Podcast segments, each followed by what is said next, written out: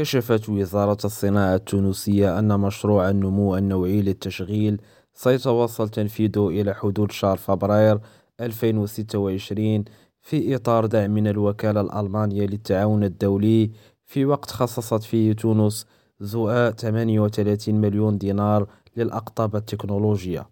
وفي هذا الصدد قالت وزيرة الصناعة التونسية نائلة القنجي أن مستقبل الصناعة التونسية مرتبط بتوحيد كل الجهود وجميع المعارف واستغلال كل الإمكانات المتاحة في مجال البحث العلمي لتطوير الإنتاج وتصدير منتجات ذات تكنولوجيا عالية ووضع مقاربة تشاركية.